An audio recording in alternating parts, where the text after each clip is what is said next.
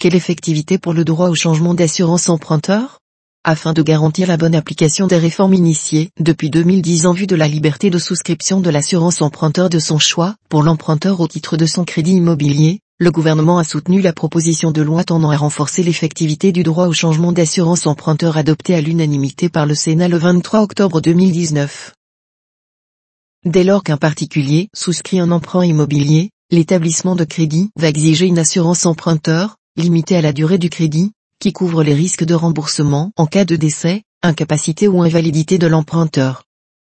Réforme menée depuis 2010 pour une liberté de souscription de l'assurance emprunteur.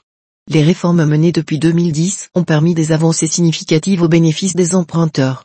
Depuis le 1er juillet 2010, loi Lagarde, les emprunteurs sont libres de souscrire une assurance emprunteur de leur choix dans le cadre de la souscription de leur prêt immobilier autre que l'assurance groupe de leur établissement de crédit, depuis le 17 mars 2014, loi Hamon, le contrat peut être résilié librement les 12 premiers mois suivant la signature de l'offre de prêt.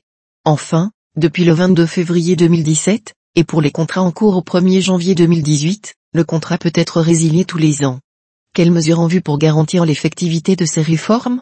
L'assurance emprunteur étant un élément important dans le montage global du prêt, pouvant représenter jusqu'à 30% du coût total du crédit, dont les organismes prêteurs n'hésitent pas à faire une condition, un sénateur interroge le ministre de l'économie et des finances sur les mesures que pourrait prendre le gouvernement pour garantir l'effectivité de la liberté de souscription de l'assurance emprunteur de son choix pour l'emprunteur au titre de son crédit immobilier.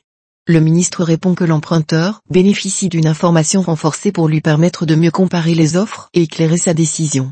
La remise systématique d'une fiche d'information standardisée et la création du taux annuel effectif de l'assurance, TA, facilite grandement la comparaison des offres.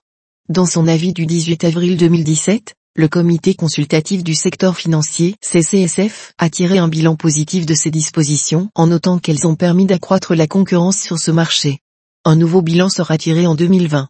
Par ailleurs, pour garantir la bonne application des dispositions déjà adoptées, le gouvernement a soutenu la proposition de loi tendant à renforcer l'effectivité du droit au changement d'assurance emprunteur adopté en première lecture à l'unanimité par le Sénat le 23 octobre 2019. Parmi les dispositions adoptées figure notamment l'obligation pour les assureurs qui refusent une demande de substitution d'assurance présentée par un emprunteur à présenter l'intégralité des motifs de refus et à préciser les documents manquants.